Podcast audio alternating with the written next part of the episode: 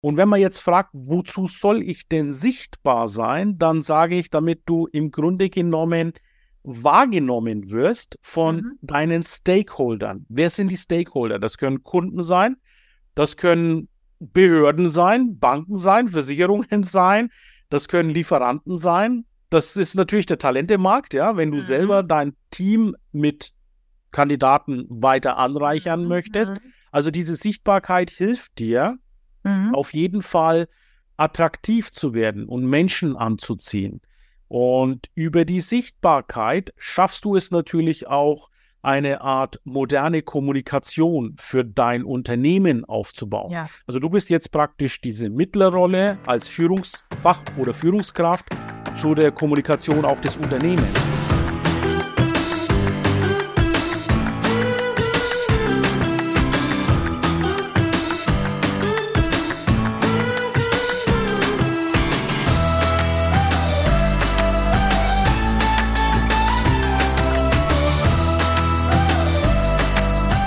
Willkommen in meiner Show. Schön, dass du heute dabei bist. Ja, und heute gibt es auch einen ganz spannenden Gast. Heute ist bei mir Ilkay Özki Saoglu. Ilkay ist der LinkedIn-Profi. Man nennt ihn den Social CEO. Derjenige, der LinkedIn bis in jedes, in das letzte Bit und Byte kennt. Und er wird uns heute einiges erzählen, unter anderem auch, warum du als Führungskraft bei LinkedIn sichtbar sein solltest. Herzlich willkommen, Ilkay. Ja, vielen Dank, liebe Regina, für die Einladung in deinen Podcast. Ich freue mich schon sehr, deine Community über LinkedIn zu informieren. Ja, und ich bin so froh, dass ich deinen Namen aussprechen kann. Ich weiß nicht, ja, wir verraten das jetzt mal der Community. Ich habe das mehrfach probiert. Ich habe deinen Namen vorher geübt und ähm, wir haben den Anlauf mehrfach probiert und jetzt hat es endlich geklappt. Aber desto besser wird es ja dann im Endeffekt auch. Egal. Ja, mein Nachname ist in der Tat sogar für türkische Verhältnisse. Also meine Eltern stammen aus der Türkei. Ich bin zwar in ah. Deutschland geboren, aber auch für türkische Verhältnisse ist er sehr, sehr schwer. Ähm, Ilkay, der Vorname ist ja Programm, ja, mit unserem Kapitän von der deutschen Fußballmannschaft, ja, Ilkay Gündoğan. Das ist vielleicht noch ein bisschen einfacher, aber Özki Saolo, das wäre so die richtige Ausspruchsweise.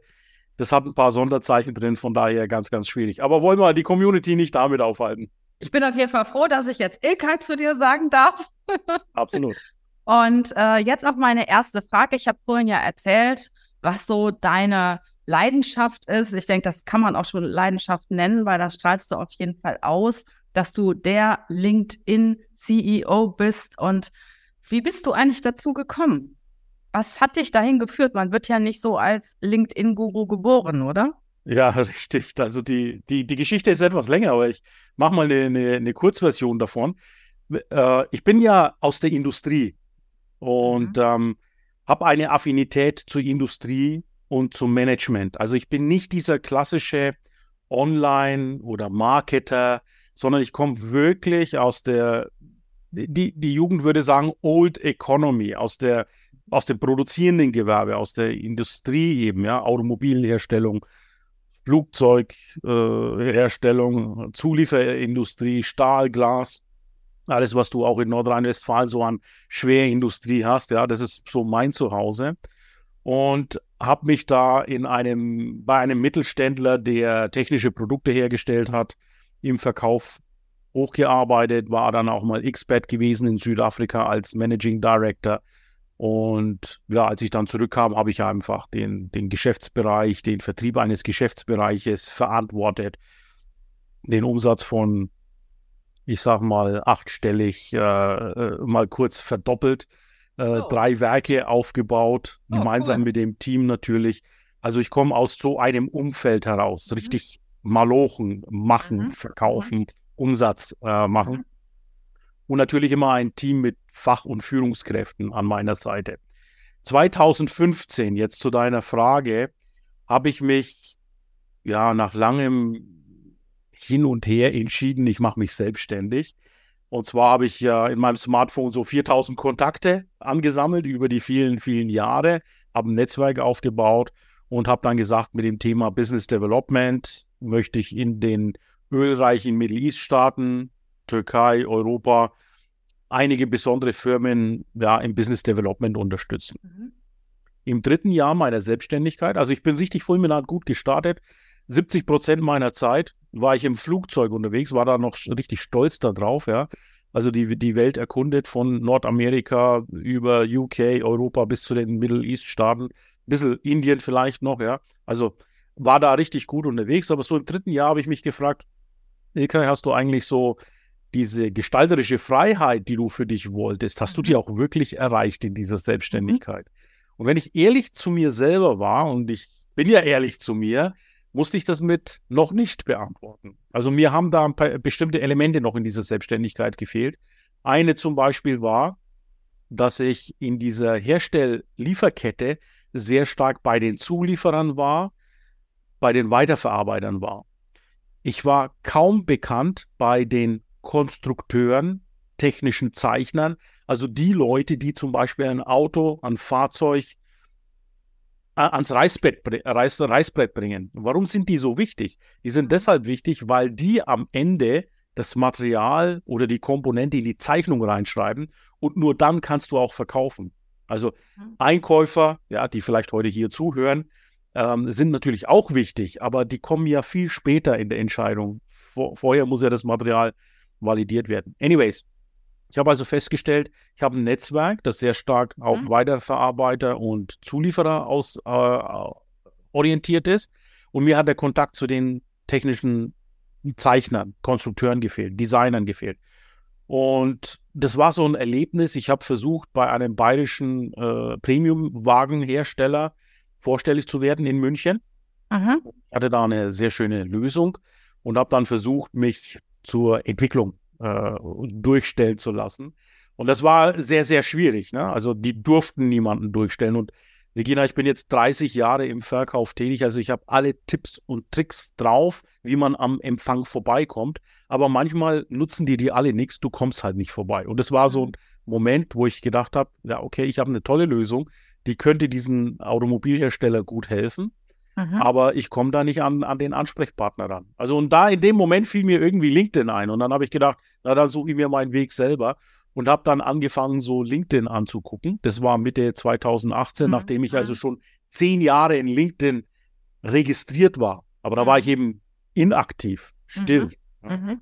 Wie es die meisten sind, auch deiner Zuhörer wahrscheinlich. Ja, klar. Ja, und äh, dann habe ich gesehen, da gibt es ein paar Leute, die sind da tatsächlich registriert. Ja, und dann habe ich mal bei einem Luftfahrtunternehmen äh, nachgeguckt namens Airbus. Da waren auch sehr viele. Mhm. Da war ich total begeistert, dass die Leute ja eigentlich verfügbar und ansprechbar sind und habe dann die direkt angesprochen. Also vorbei am Empfang. Ja. Und, und während ich da so saß, und jetzt kommt dieser zweite Aha-Effekt, ich habe gesehen, LinkedIn hat sich komplett gewandelt. Also dieses LinkedIn, als ich mich 2008 kurz vor der Lehman Brothers Pleite du erinnerst dich vielleicht auch an diese Finanzkrise ja, ja, damals, mich angemeldet habe. Damals war das einfach nur ein CV-Anlage. Ne? Also du hast deine Meilensteine da eingegeben, deine Karrierestation, Berufsstation. Und sonst war da nichts weiter mit LinkedIn. Aber jetzt habe ich festgestellt, Mitte 2018, du konntest Dokumente hochladen, Bilder hochladen, Texte schreiben, Artikel schreiben, Videos waren ausgerollt, LinkedIn Live ging gerade los. Na, wow, das ist ja echt interessant. Das ist ja jetzt nicht mehr ein Job- und Recruiting-Portal, sondern es ist ein echtes Business-Portal geworden, wo man sich einfach darstellen kann und äh, seinen Service. Und dann habe ich angefangen, ja, im ersten Jahr mit einer Neujahrs, äh, mit einem Neujahrsvorsatz in LinkedIn All-In zu gehen, mit dem Ziel, meine Services, meine Dienstleistungen, damals noch im Business Development von Faserverbundwerkstoffen, mhm. zu promoten. Da, also so bin ich zu LinkedIn gekommen ja. und so habe ich LinkedIn kennen und schätzen gelernt. ja, was du, was du gerade sagst, ne? Äh, so bin ich auch bei LinkedIn aktiv geworden, weil du weißt ja, ich bin seit zwölf Jahren, habe ich eine Personalberatung und die klassischen Personalberater rufen ja an. Mhm. Ne? Also nicht nur die Bewerber, sondern die rufen auch in den Firmen an und machen Kaltakquise. Und ich finde das immer so schrecklich, wenn einer bei mir anruft und mich aus der Arbeit rauszieht. Und äh, das mag ich überhaupt nicht. Und habe ich gesagt, ich mache das nicht. Erstmal finde ich das nicht so cool, mich da so anzubiedern. Und zum Zweiten mag ich das auch nicht, wenn man das bei mir macht. Und dann habe ich gedacht, was hast du denn für eine Alternative?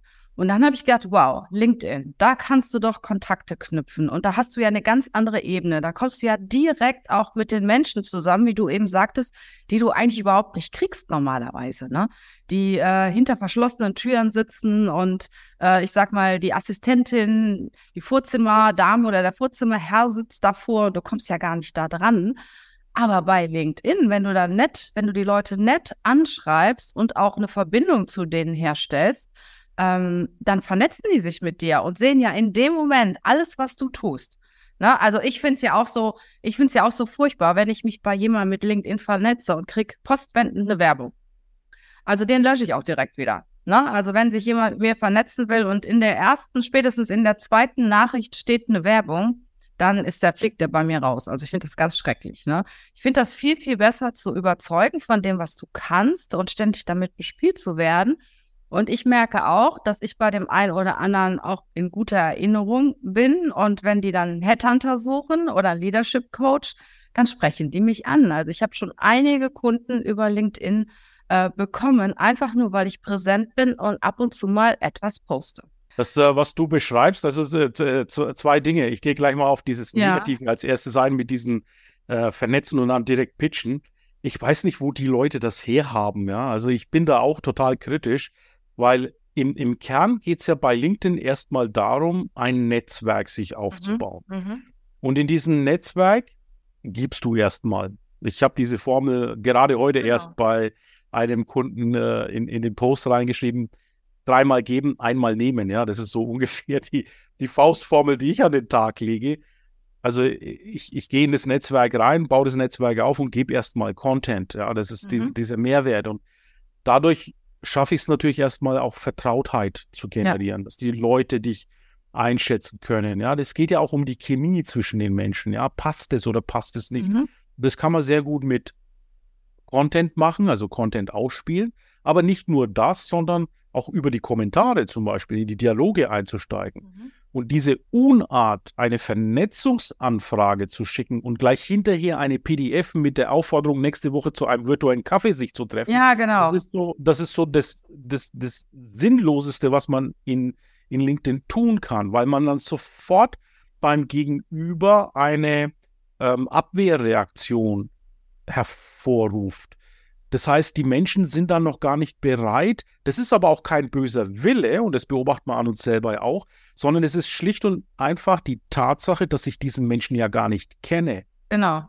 Ist das denn überhaupt ein Mensch? Was ein zweites, kleineres Problem ist, es könnte auch ein Fake-Bot sein. Ja, ja, ja halt genau. Mhm. Bots programmiert von irgendwelchen Nerds, die das, die dann das, äh, diesen Bot auf die Menschheit da loslassen. Also das, äh, das ist äh, für mich auch eine Unsitte. Und ähm, falls der eine oder andere dafür 3000, 5000 Euro ein Skript gekauft hat, wie man so E-Mails an Leute schickt, ähm, seid da bitte vorsichtig. Das verstößt ja auch äh, tatsächlich gegen geltendes Recht. Du ja. darfst nicht einfach kalt pitchen. Mhm. Äh, wir kennen das vom E-Mail, aber das gleiche gilt auch in, in LinkedIn. Also es ist doch viel besser, ich gebe Content raus, baue eine Beziehung auf und dann während dieser Phase gucke ich, gibt es da Möglichkeiten der Zusammenarbeit. Ich habe jetzt fast, äh, ich hatte schon mal über 30.000 Follower, jetzt bin ich etwas darunter gerutscht, weil LinkedIn diese Fake-Accounts mal ah, gesäubert okay. hat. Also lege ich kurz drunter, aber ich la laufe wieder äh, mit, mit großen Schritten auf die 30.000 zu, aber glaub mir, ich werde ja keine 30.000 Kunden da haben. Natürlich nicht. Dann, äh, ich habe im Jahr ungefähr 50 bis 100 Kunden, die ich betreuen kann. Ja, ich mhm. bin mhm. selbstständig mit einem kleinen Team und da, da kann man jetzt nicht äh, von großen Skalierungen sprechen. Also ich kann jetzt nicht davon träumen, 30.000 Kunden zu haben. Schön wäre es, ja. Ähm, ich bin auch nicht für 30.000 Menschen so relevant. Ich mhm. bin mit ihnen vernetzt weil einfach in diesem Netzwerk natürlich auch ja, andere interessante Personen sein können. Mhm. Aber ich denke mir immer, es muss ja funktionieren mit diesem Pitch, sonst würden die Leute das ja nicht machen. Nein, das, das funktioniert nicht, Regina. Meinst du, das, das funktioniert, funktioniert nicht? Meinst du, die probieren das alle nur einmal? Oder? Ja, die, die kaufen, äh, die kaufen, also das sind meistens, ich kann dir auch das Profil äh, dieser, dieser Herrschaften genauestens erklären. Ich habe das, also, ah, okay. du sagst ja, bis in die letzte Szene analysiert. Ja. Das habe ich natürlich mit solchen Leuten auch gemacht. Also ich gehe mit denen auch regelmäßig ins Gespräch. Mhm. Ich zeige mich interessiert, ja, um mhm. ins Gespräch zu kommen. Mhm. Und dann ähm, rufe ich, äh, ruf ich die an und es kommt zum Gespräch. Und die, äh, das sind meistens junge Herren, so im Alter zwischen 18 bis 25 ja. Jahre. Die mhm. haben sich von einem sogenannten Guru so ein PDF-Skript für 3.000 bis 5.000 Euro gekauft. Da ist eine sogenannte Schritt-für-Schritt-Anleitung drin, wie man diese Ansprache da macht, wie man sich da vernetzt. Und ähm, ist klar, das geht hier um die Zahlen. Also die müssen dann eben 1000 Leute ansprechen, damit ein oder zwei sich melden. Und der mhm. eine, bei dem war das eben so, der hat, glaube ich, über 2000 Leute angeschrieben und ich war der Einzige, der sich gemeldet hat. Aber ich hatte ja eine andere Agenda. Ich wollte nur mal ja, rausfinden, was ist denn da Sache. Also de facto meldet sich da niemand da drauf. Ja? Mhm. Also Menschen haben ein Feingefühl, die sind sensibel für wahre, echtes Interesse am Menschen mhm. mhm. und äh, Leute, die einem nur irgendwas verkaufen wollen.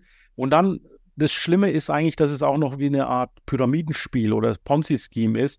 Das mhm. heißt, die dieses PDF verkaufen geht ja da an der Stelle weiter. Also die wollen ja, ja, verkaufen, ja, um ihren Einsatz da wieder reinzubekommen. Mhm. Heißt das, dass die Kaltakquise in LinkedIn per se schlecht ist? Überhaupt nicht. Ja? Also ich mache viel Kaltakquise, allerdings halt auf eine ganz andere Art und Weise. Mhm. Also ich ähm, habe mich da kürzlich zum Beispiel in, in Hannover, da war die Lightcon mit dem Vorstand vom DLR, also Deutsche Luft- und Raumfahrt, in LinkedIn vernetzt. Mhm. Aber das geht natürlich auch nicht einfach nur Vernetzungsanfrage schicken, sondern ich habe ihm gesagt, ich bin nächste Woche auf der Lightcon, also im Vorfeld der Lightcon. Mhm. Ich habe gesehen, äh, Sie halten da einen Vortrag. Bin schon to tatsächlich total gespannt darauf, weil ich habe folgendes Interesse und erhoffen wir ja von Ihrem Vor Vortrag folgende Erkenntnisse oder mehr, äh, mehr Erkenntnisse daraus. Und, und, und daraus ergibt sich natürlich dann ein, eine Akzeptanz der Vernetzungsanfrage und dann bist du mit dem Vorstand vernetzt. Ja. Mhm. Hätte ich ihm geschrieben, äh, lieber Herr So und so, ähm, ich möchte mich gerne mit Ihnen mal über ein LinkedIn-Coaching für die DLR äh, unterhalten, ist doch klar, dass er mich dann wegdrückt. Ja. Der will mir ja nur was verkaufen. Mhm. Ja. Ob ich jemals mit dem DLR zusammenarbeite oder nicht, steht ja äh, in den Sternen, aber so gehst du erstmal rein. Erstmal mit, mit, mit keiner großartigen Erwartung, sondern du, du vernetzt dich erstmal mit den Leuten. Zumal der DLR zum Beispiel, ja, ist nur ein Beispiel jetzt. Ähm, ich mache ja auch keine Schleichwerbung.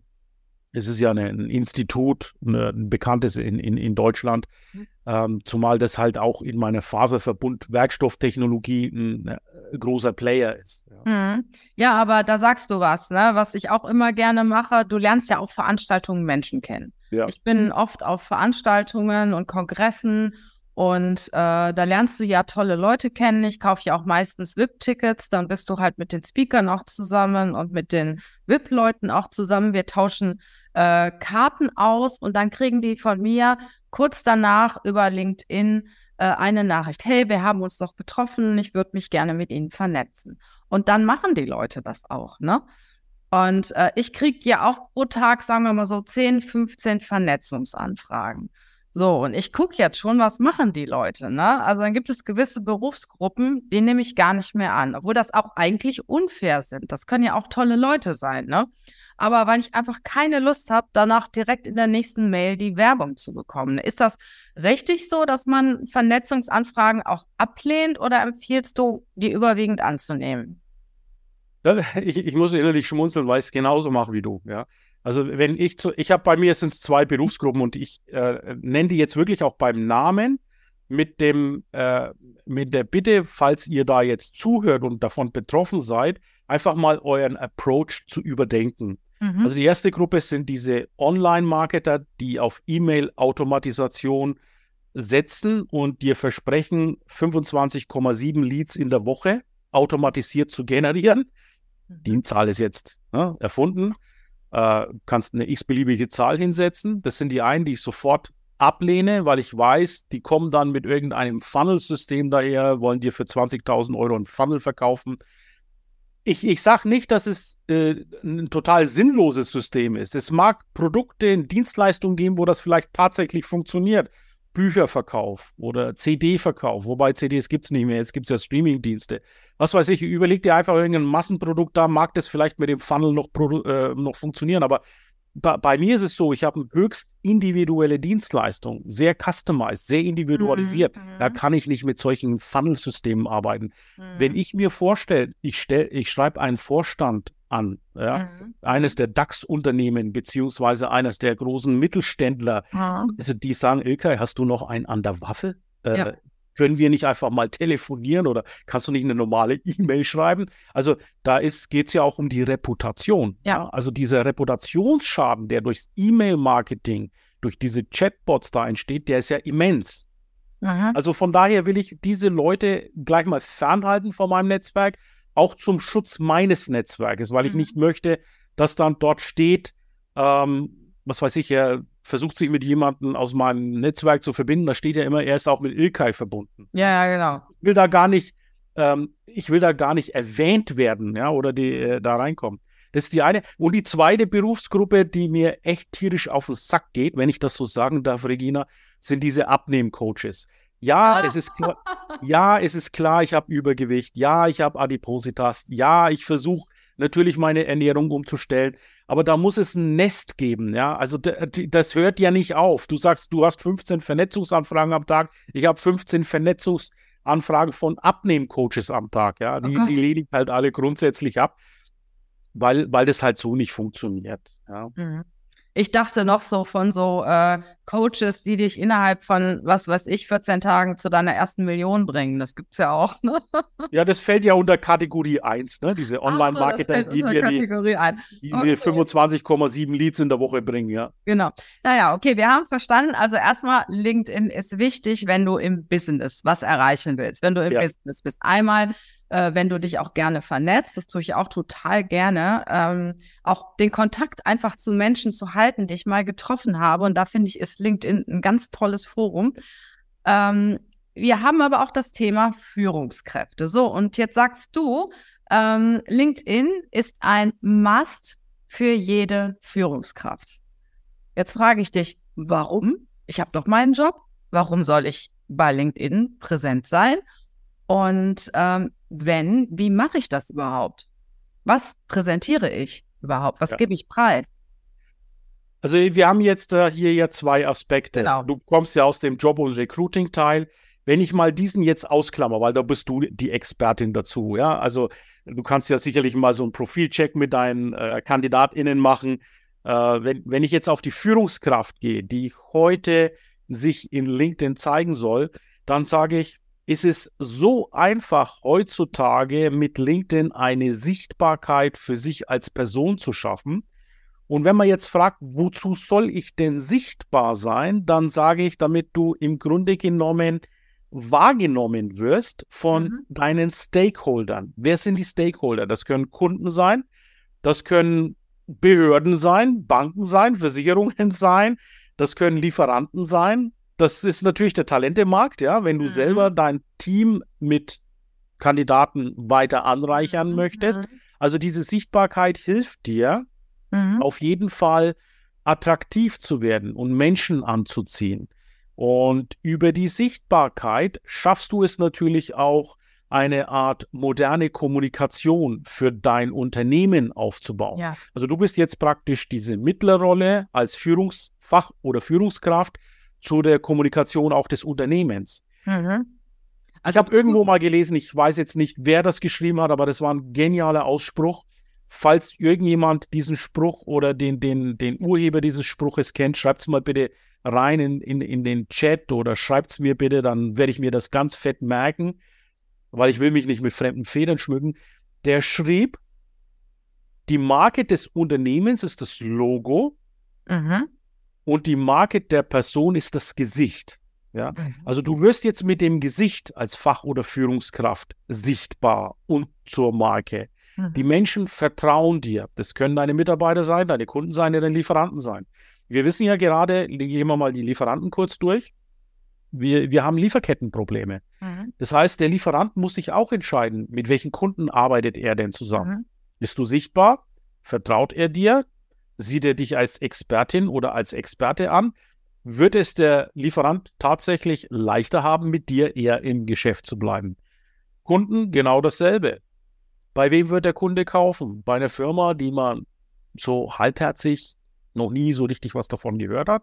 Oder von jemandem, der offenkundig seine Produkte und Dienstleistungen auch mal transparent zeigt, vielleicht auch behind the scenes, also einfach Vorgänge, Prozesse auch mal erläutert, die mit dem, äh, mit dem Unternehmen verbunden sind.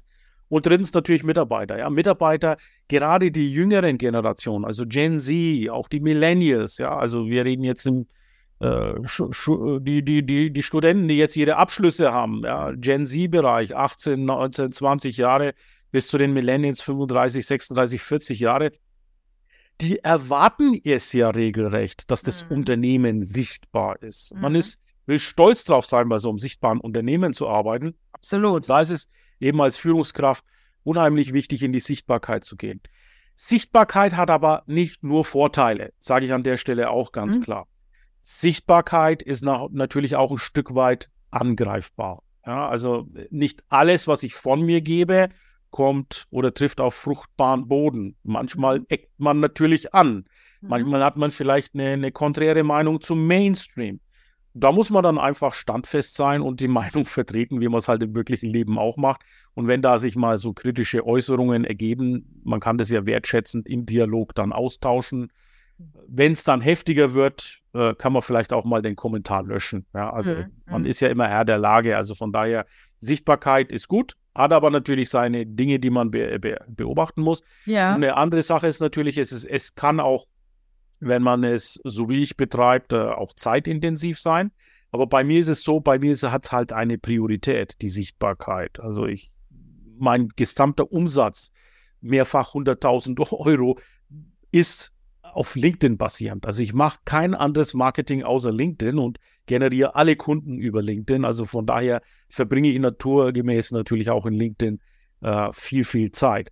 Eine Fach- und Führungskraft hat vielleicht diese Zeit nicht, aber sie sollte sich einfach in der Woche ein paar Minuten Zeit nehmen ja. und statt mindlessly, wie es so schön im Englischen heißt, durch den Feed zu scrollen und Wettbewerber zu stalken, kann man in der Zeit schon mal Content raussetzen, der für die Kunden und die Stakeholder interessant ist.